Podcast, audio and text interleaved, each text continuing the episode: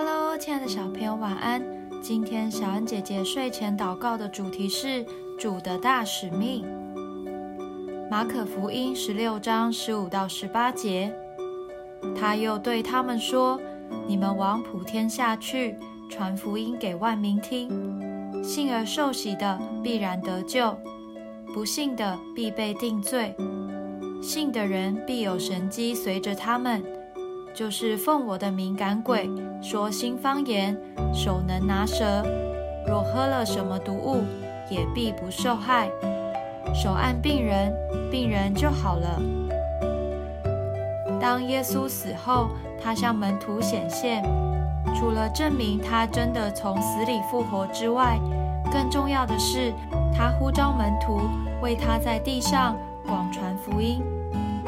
这不只是给当代十二门徒的呼召，也是给我们每一个人的呼召，让更多的人听见而得救，使他们在末日时不被定罪。每一个基督徒都应将传福音视为自己的使命，尽心尽力的为主在这世上发光。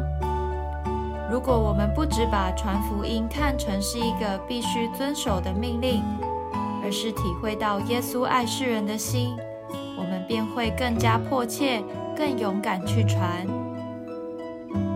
我们一起来祷告：亲爱的耶稣，我知道传福音是你给我的大使命，要让你的爱广传到各地。恳求你把传福音的心和智慧加添给我，让我能乐于传福音。让更多人经历到你奇妙的爱，奉主耶稣基督的名祷告，阿门。